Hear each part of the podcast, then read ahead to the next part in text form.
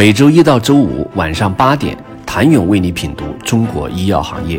五分钟尽览中国医药风云。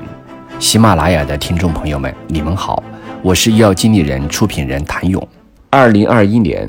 昆药血塞通同时被湖北等十九省中成药集采联盟和广东等六省中成药集采联盟纳入，并均中标。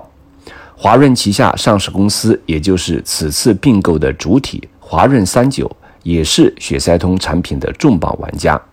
且参与了2021年湖北牵头组织开展的中成药省级联盟带量采购，但未中标。华润三九主要依托昆明华润圣火经营血塞通软胶囊，以零售渠道为主。二零二一年，零售端实现四点一四亿元的销售额和百分之二十二点七四的增速。华润三九在近期的投资调研中表示，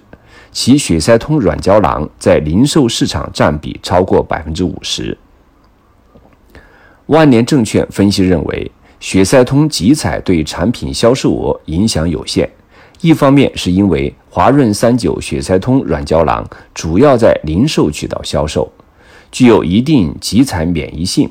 其次，血塞通软胶囊竞争格局较好，仅有华润圣火和昆药集团两个厂家生产。这也意味着，若此次交易完成，华润三九的血塞通胶囊将完全覆盖医院内外市场。华丽集团此前有两个中药上市公司，昆药集团和武汉健民。据相关人士透露，接下来华丽集团将进一步夯实武汉健民的产业竞争力。二零零五年，华丽集团入主健民集团，与坤药集团相比，健民集团作为全国重点中药企业，小而用药特色明显。另外，健民集团为中华老字号企业。拥有健民和龙母两大现代品牌和叶开泰老字号品牌。在业绩上，二零二一年健民集团营收三十二点七八亿元，同比增长百分之三十三点四八，实现归属于上市公司股东的净利润三点二五亿元，同比增长百分之一百一十九点七三。儿科业务是其主要营收来源。二零二一年，该领域的营收八点九亿元，同比上涨百分之四十八，而龙母单品销售同比增长百分之四十七点七五。建明大棚还拥有体外培育硫磺原料药这一独家品种，其体外培育硫磺的中药品种保护的申请已经处于申报中状态。二零二一年年报显示。建明大棚二零二一年的净利润为四千三百二十八点二八万元。另外，在中药处方药线上，健民集团陆续推出了小儿宣肺止咳颗粒、雌二醇凝胶、拔毒生肌散、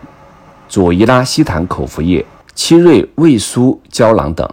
这些处方药新品种的上市，或许会为健民带来更好的发展。近几年来，华润医药集团与国药集团发力中药板块的迹象明显。随着华润三九并购昆药后，各自版图又出现了微妙变化。国药集团在此轮中药板块的布局开始的较早。目前，国药集团年总营收七千亿元，旗下拥有国药控股、国药股份、国药医治、天坛生物、现代制药、中国中药。太极集团七家上市公司，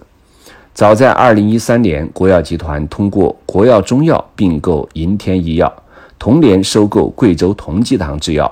随后更名为中国中药控股有限公司。此后，在二零一五年收购江阴天江药业百分之八十七点三股权，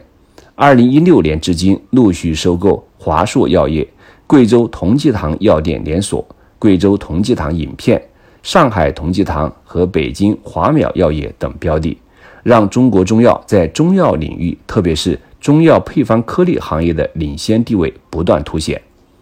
中药行业格局再生变，国药、华润两大央企 PK 中药，谁强？请您明天接着收听。谢谢您的收听。想了解更多最新鲜的行业资讯、市场动态、政策分析，请扫描二维码或添加医药经理人微信公众号“医药经理人”医药行业的新闻与资源中心。我是谭勇，明天见。